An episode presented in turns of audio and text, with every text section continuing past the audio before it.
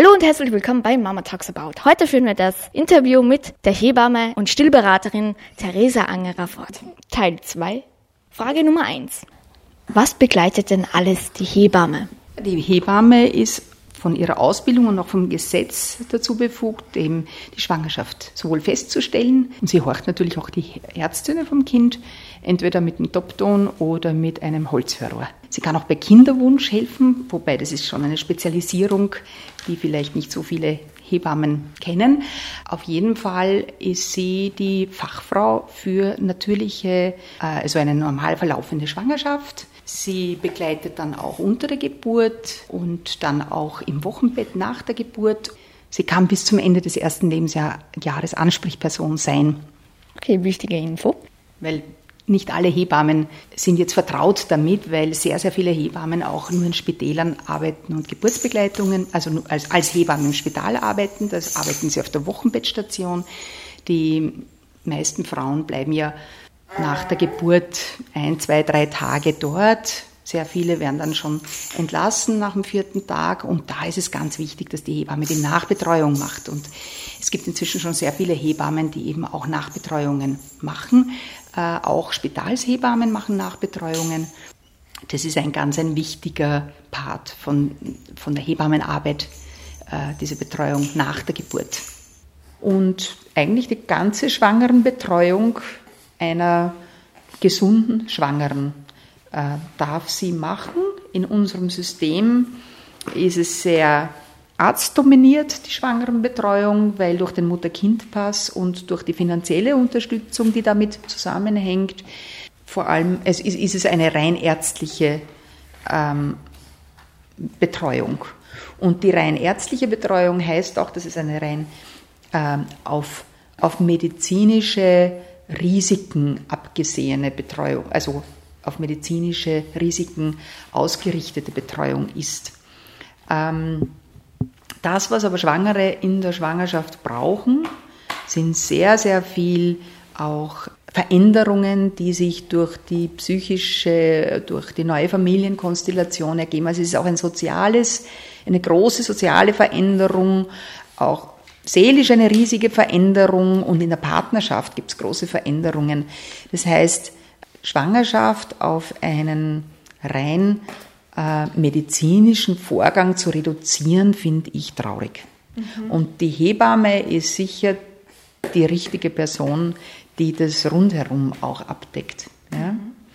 Deswegen glaube ich, dass Hebammenbetreuung wirklich ähm, gut ist und so wie es in ähm, Holland auch üblich ist, dass die Hebammen primär die gesunden Schwangeren betreuen und die Hebammen, wenn es irgendwelche Schwierigkeiten gibt, äh, medizinischer Art, dann den Arzt dazu, also die Frau überweisen zu einem Arzt. Mhm. Und das ist eigentlich die gesundheitsfördernde Schwangerenbetreuung, die auch dann zu natürlicheren Geburten führen wird.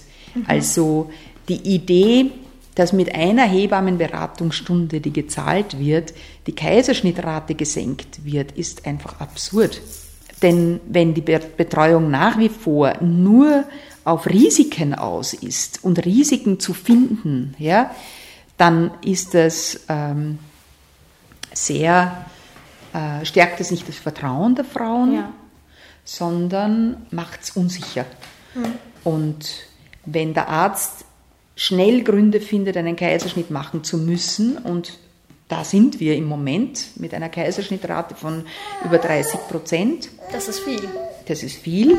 Von der WHO werden 10 Prozent bis maximal 15 Prozent empfohlen, ja. damit es ein gutes Outcome gibt, sowohl für Mutter als auch Kind. Und mehr hat schon wieder größere Nachteile. Das mhm. heißt, wir sind leider gerade in einer geburtshilflichen Situation, die gar nicht so gesund ist. Mhm. Und von der müssten wir wieder wegkommen. Ja. ja.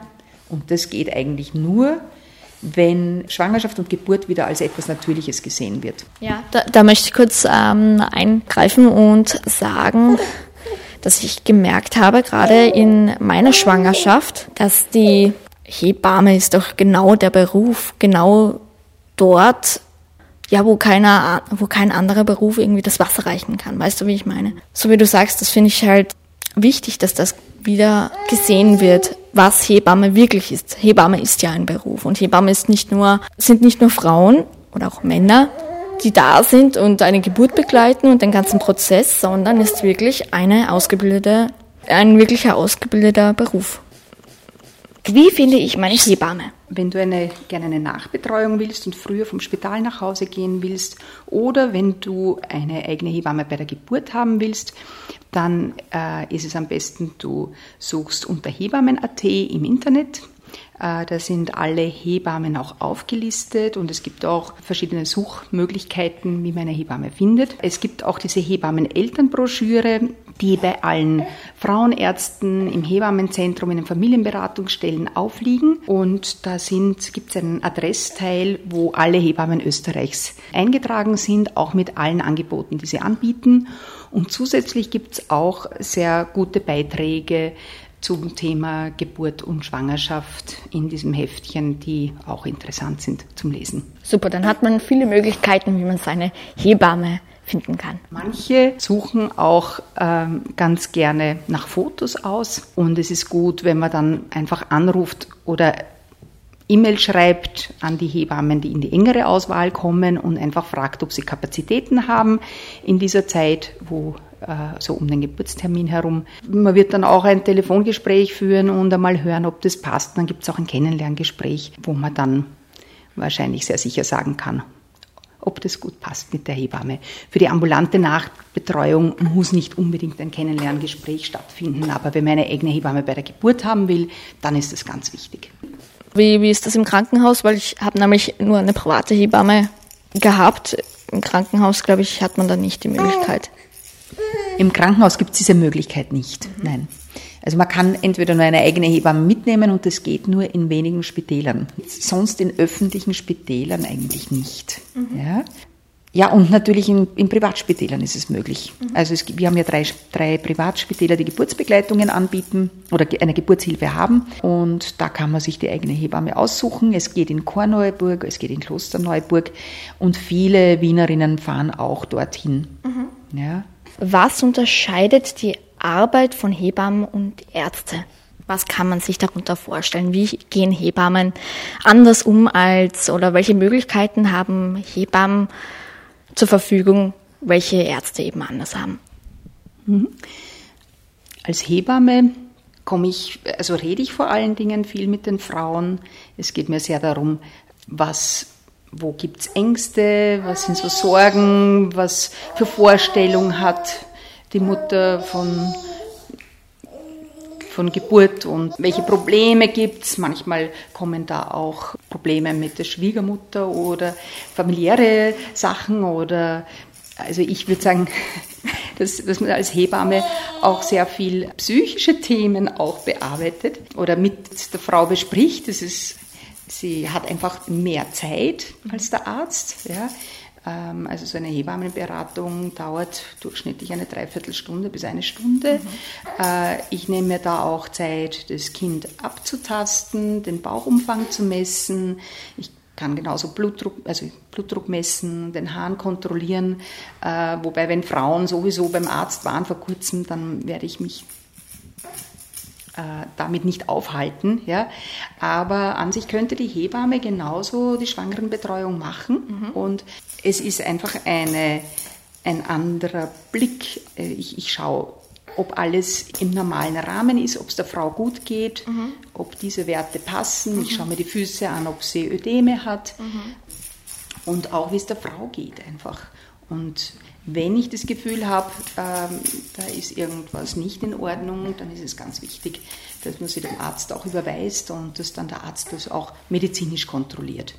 Normalerweise ist bei Geburt und Schwangerschaft äh, keine dauernde medizinische Kontrolle notwendig, sondern eine Kontrolle der üblichen Parameter, und auch wenn sich die Frau wohlfühlt und das Kind sich viel bewegt und ich spüre auch bei der Untersuchung, ob das Kind sich bewegt und wie es dem Baby geht und es geht mir sehr darum, die Frau ähm, auch sehr zu, vertrauen zu lassen, was sie spürt und ihr auch dieses Hineinspüren zu fördern. Mhm. Ja?